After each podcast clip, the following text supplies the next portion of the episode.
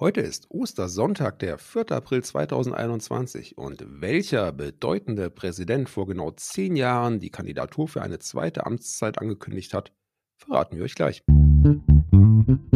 Was geschah heute, vor einem Jahr, vor 10, 50 oder 100 Jahren? Was geschah vor Jahr und Tag?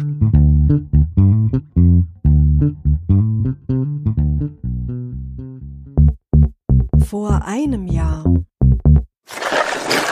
Heute vor einem Jahr forderte die FDP, homosexuelle Männer nicht länger von der Blutspende auszuschließen. In Deutschland sind homosexuelle Männer nur dann zur Spende zugelassen, wenn etwaige Sexualkontakte zu anderen Männern mindestens ein Jahr zurückliegen. Dieses Blutspendeverbot hatte seinen Ursprung in der AIDS-Krise der 1980er Jahre. Seit 2017 dürfen schwule, bisexuelle und transsexuelle Männer zwar wieder Blut spenden, aber eben nur nach einer Wartefrist von zwölf Monaten. Das Spendeverbot wird damit begründet, dass das Sexualverhalten der genannten Personen ein Risiko für den Empfänger von Blutprodukten mit sich bringe.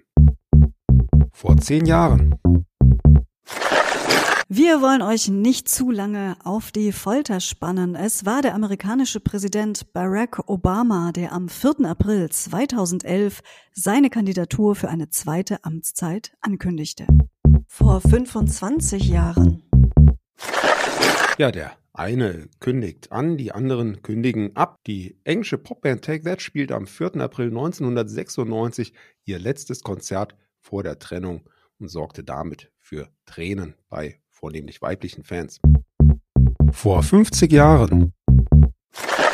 An der Spitze der deutschen Singlecharts war am 4. April 1971 der Song My Sweet Lord von George Harrison auf Platz 1 zu finden vor 75 Jahren.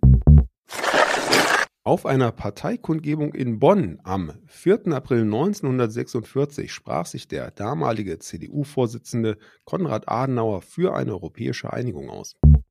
Vor 100 Jahren.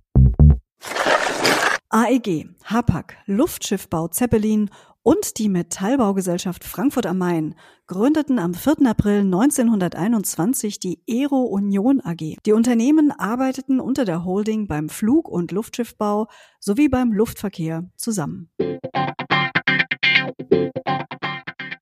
Damit entlassen wir euch in einen hoffentlich schönen Ostersonntag, hoffen, dass ihr auch den Feiertag morgen noch genießen könnt. Lasst es euch gut gehen und seid bald wieder dabei. Das sagen Sebastian und Anna. Der Podcast vor Jahr und Tag erscheint täglich neu. Produktion tonbildschau.de Dr. Anna Kugli und Sebastian Seibel GBR. Mit uns können Sie sich hören und sehen lassen.